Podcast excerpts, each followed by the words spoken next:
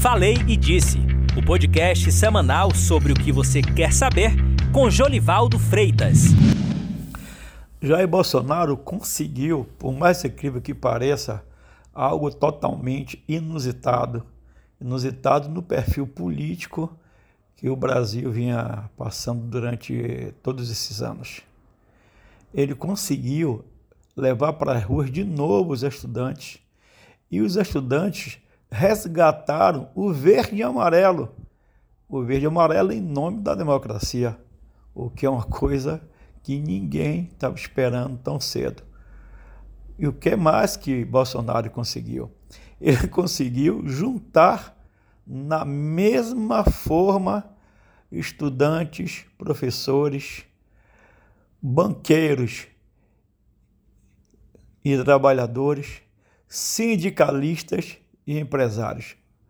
Há muito tempo não se via isso, e isso aconteceu em função da data de 11 de agosto, a data da leitura da Carta em Defesa da Democracia, que foi feita é, na USP, no chamado Território Livre da Faculdade de Direito. Nem ele imaginava que isso poderia acontecer, e isso é um novo paradigma. Quando estudantes vão à rua, alguma coisa sempre acontece quando o poder produtivo, o poder econômico, aqueles representantes da força econômica, aquele chamado de, de, de ponta, que são os banqueiros, os industriais e o, aqueles que hoje seguem em frente com o processo produtivo nacional, quando eles também protestam que alguma coisa está errada, alguma coisa está diferente. E Bolsonaro conseguiu mexer com todas essas pessoas e amalgamar essas pessoas no movimento único que é em defesa da democracia. Por quê?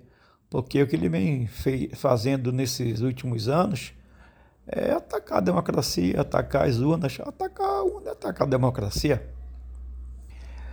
Se Bolsonaro tinha uma tática, e essa tática seria minar esse fator democrático, ele deu um tiro no pé.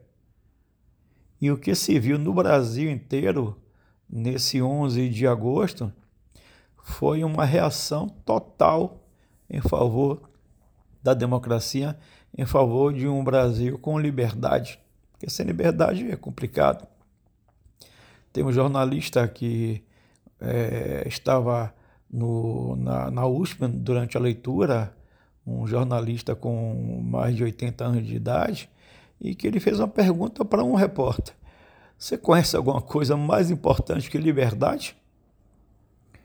E o Brasil está mostrando que mexeu com a liberdade mexeu com todos. É um Brasil diferente, está surgindo e vai em frente. Até a próxima.